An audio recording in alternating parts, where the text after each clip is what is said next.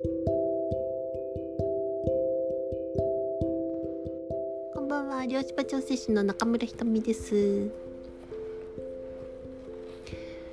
えー、暑いですね、毎日。えー、暑くなるとなかなか庭に出なくなるんですけど、えー、まあ日陰ね半日陰がいい植物とかを移動させればいいんですけどちょっと移動させなかったらあのねバジルとかもね葉っぱがゴワゴワになっちゃってねあまり美味しくなかったりとか、えー、ちょっと見てなかったらもうバッタがむさぶり食ってたみたいな。もうねバッタがねすごいいるんですようちね。ババッタ対策どなたか教えてください。もう本当にハーブねもう だあのハーブ食べないとか誰か言ってましたけどそんなことはないですよ。めちゃくちゃバッタハーブどんな匂いのも。ただねチコリは食べてないですね。チコリは苦いのかなやっぱりね。チコリだけが青々としてます。えー、まあねちょっと夏の暑さで植物たちもバテ気味ですね。えー、そうですね。ああとですねあの別件ですけどあのブログでホームページですね。ホームページ私のホームページわ、えー、からない方はそうですね。漁師場福岡で検索すると、えー、中村ひとみのあのホームページ、えーと、サロンの名前ねパウレレっていうんですけども、えー、なんか出てくると思います。でブログをえっ、ー、とまあ体験談ですね。体験談が、えーえー、ちょっと溜まってきたのでご感想がね。それをまあ記載しているのであのどうぞ漁師場調整ってどんな感じにの感想皆さん持ってるのかとかね、えー、気になる、えー、こともあると思うのでどうぞ見てみてください。ということで今日のお題は極端に走る思考。みたいな、えー、お話をしようかと思います。えー、そうですねあのまあ極端、えー、要は善か悪かとか白か黒かみたいな、えー、そういう、まあ、極化するような、えー、端っこと端っこでね何て言うんですかねあの綱引きで引っ張るような思考にどうしてもねなるようにねまあ私たちは訓練を受けてきたんですよね。えそんな訓練を受けた覚えないって言うかもしれないけどあのその思考形態って多分自分の中にもあるなっていう感覚があると思います。でそれを自然とできるんですよね。えー、どっちが正しいか、えー、間違いか正義か悪かとかもそうなんですけれども非常に極端に分けようとするっていう、えー、思考ですね。まあ、これがあの結構ね自分を疲れさせる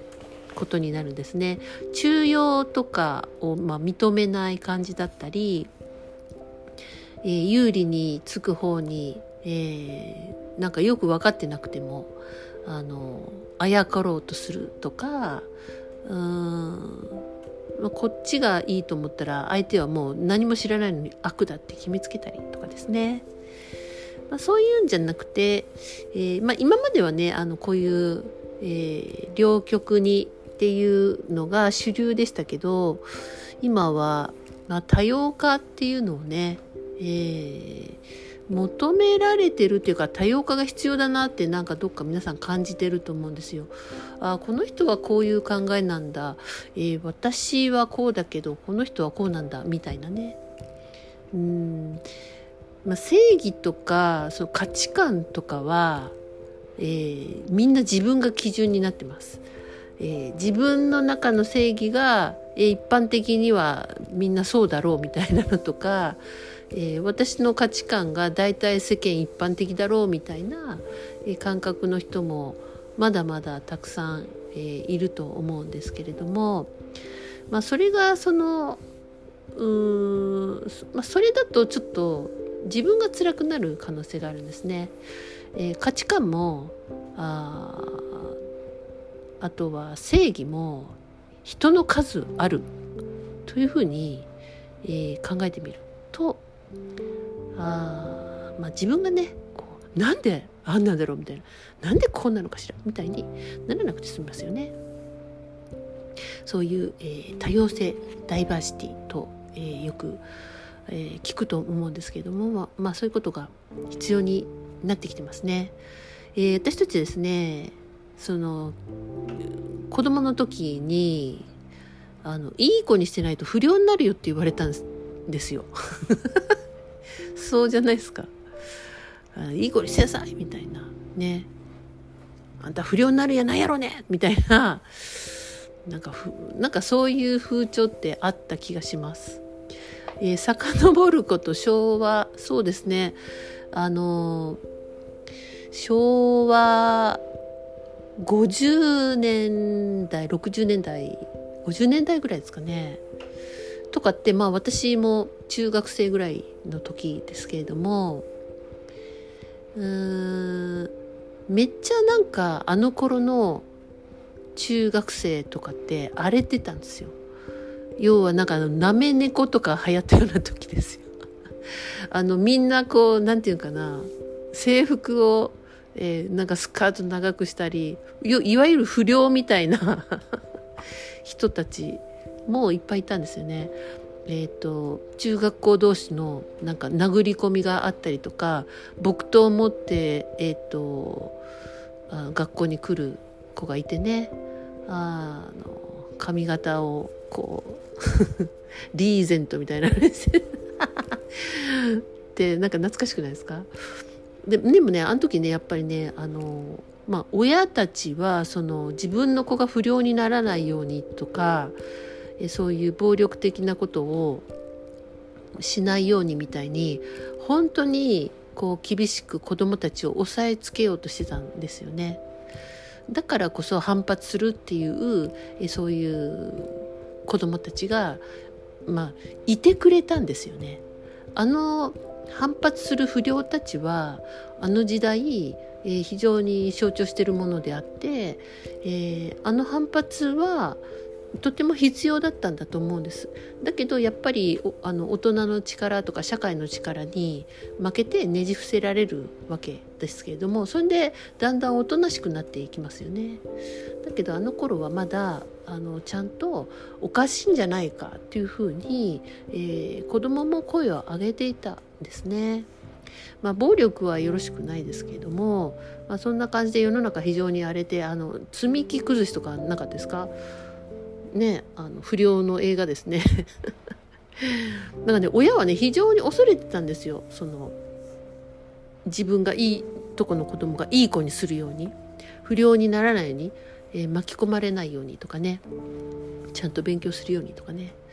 まあそういうこともありなんか極端にあのいい子にしてないと不良になるよみたいな。えー、これってねなんかあんまり影響してないんじゃないかって思うかもしれませんけどもう本当にあの一部で現れてたことって本当全体なんですよねミクロはマクロマクロはミクロだっていうことなんですよ。だから、えっと、非常にその、えー、まあ昔の昔のっていうか親の世代ですよね、えー、子供が例えば結婚してないと結婚してないと不幸だし、まあ、してると幸せだみたいな、えー、風にもう決めつけちゃったりとか要はその形形とか物物質に、えー、こだわる時代だったので、えー、そういう結婚して子供がいてマイホームがあってだと幸せだけどしてないとなんか生き生き遅れとか不良品だとかね。なんかそういうふうに言われていましたよね。あの仕事をあのお勤めをねしてるとあの幸せとかね。えーと、まっとうな人間だけどフリーターだとなんか昼間から何してるのかしらみたいなこととかね。もう大きなお世話だっていうようなことまでこう決めつけて口を突っ込まれてた時代だと思います。えー、ね、高学歴だと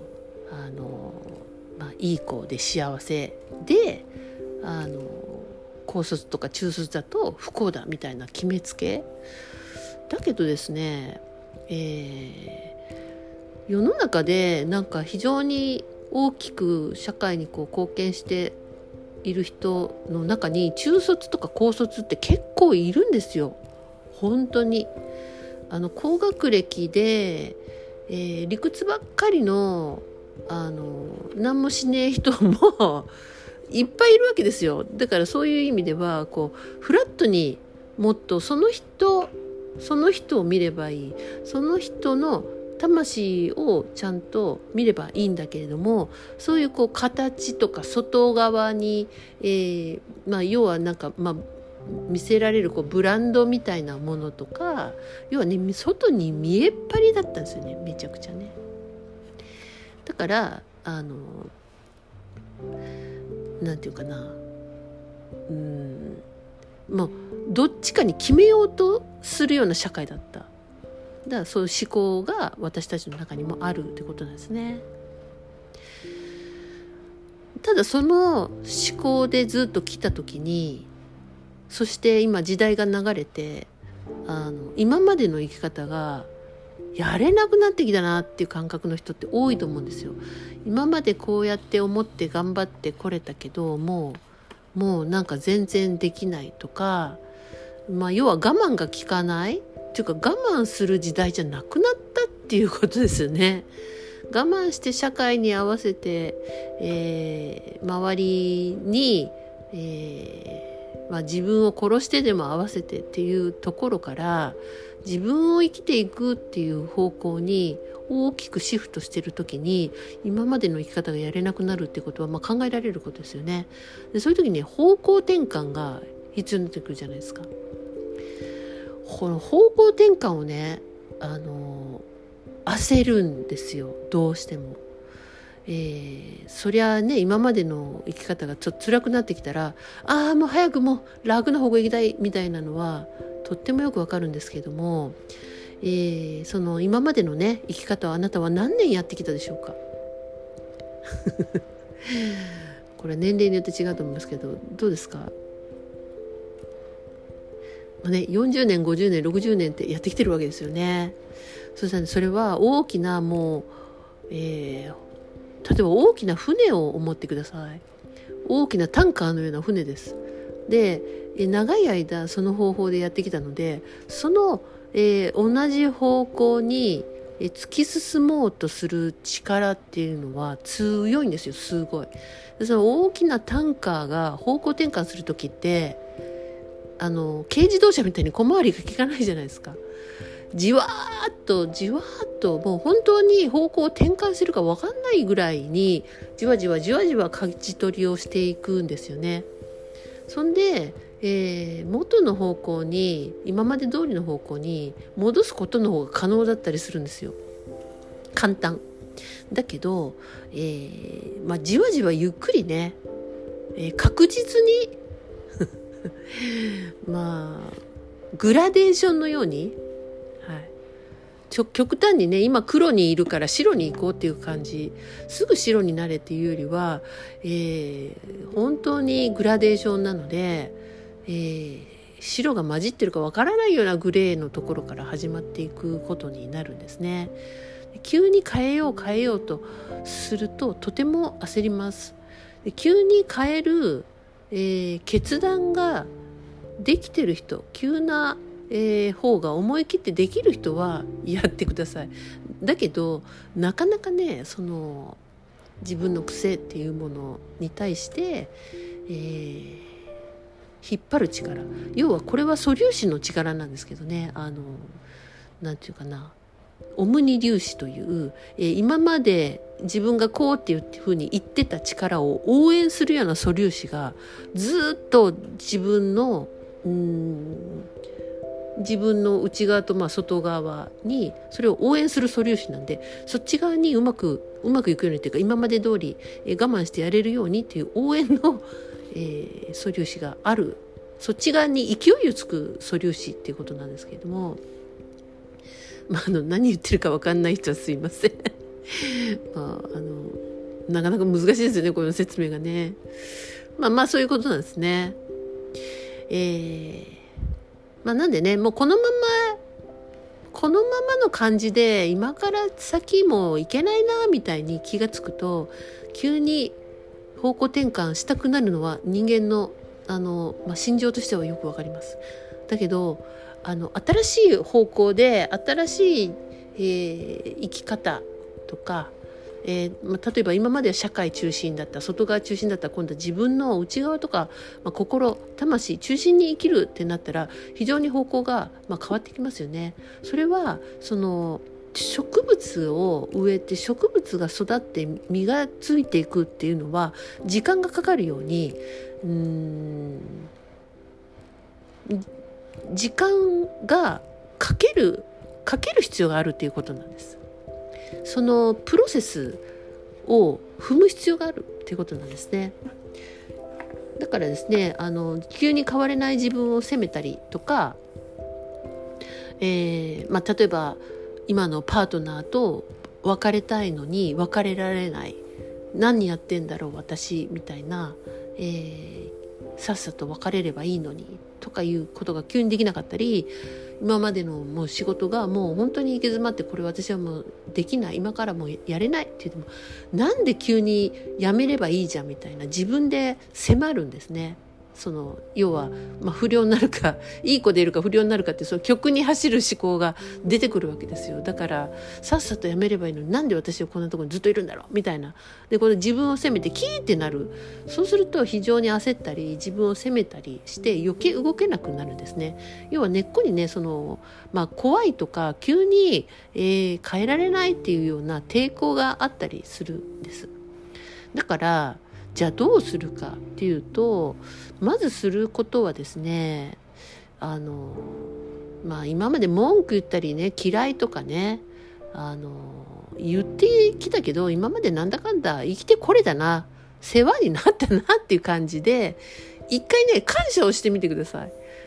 はい感謝できねえって思ってる時はまあ別に無理にしなくていいけどだけどやっぱり自分が世話になった何らかの形で、えー、お世話にはなってるんですよね。だから一回その内容が気に入らないにしてもやっぱりこの地球で生きるってなかなか大変じゃないですか。何の仕事でも大変ですよ。ね何するんでも非常にこう何て言うかなもう今ねほら私巣箱作ってますけど巣箱作るんでももう大変ですよ本当に いろんな技術がいったりとかして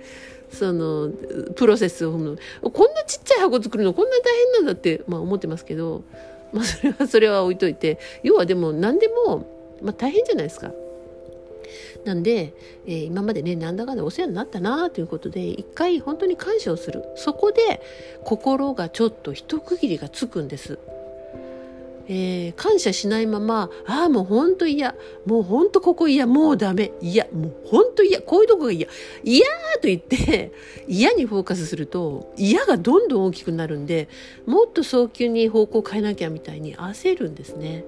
だけど、嫌に、えー、っと、量子場は、その、まあ、意識、皆さんがね、意識するものが拡大するんですよね。だから嫌にフォーカスすると嫌から離れられなくなる。なんで、私はもうここは嫌なんだな。私はもうここは卒業なんだな。この人とは終わるべきなんだな。そうか、分かった。で、いいんですよ。一応丸、ピリオドを打つ。まあ、そのためにも、えー、一回感謝してみる。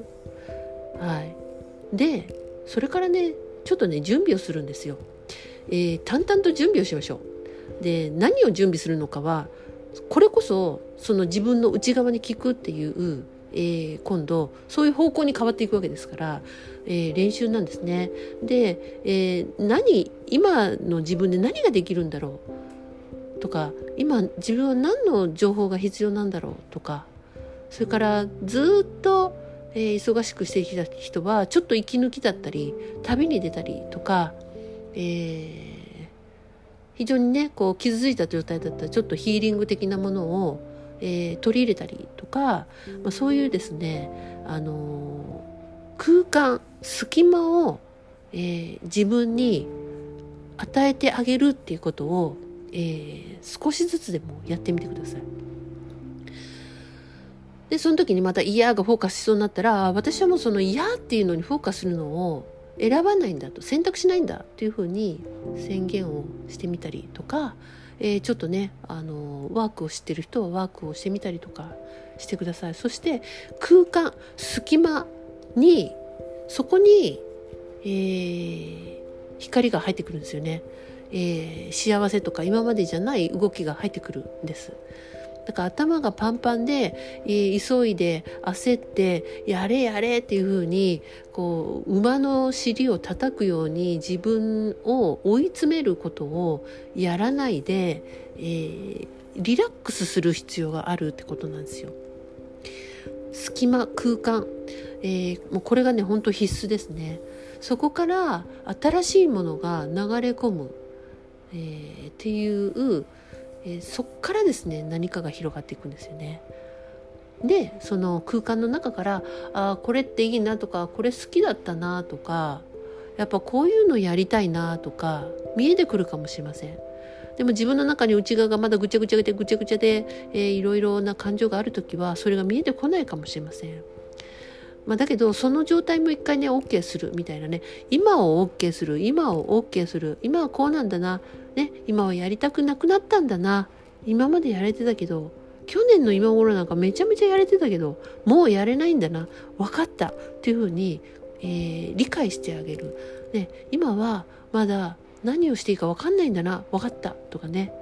そっかちょっとそれに寄り添ってみよう。とかいうふうに今に寄り添う。今を OK する。みたいな。えー、本当にねそれだけなんですよ。今これで OK じゃん。ちょっと分かったじゃん。前よりもこれ本当に嫌だって分かったんじゃん。みたいな。ねちょっと自分にゆっくりする時間をあげようっていう気持ちになったんじゃん。みたいな。その自分がちょっと変わってこうなっていったねっていうのを、えー、一緒に喜ぶような形でね、えー、そっち側にフォーカスをしてあげてください。ということでねえー、まあ大丈夫ですよ。あの何をやめてもあのいい子をやめても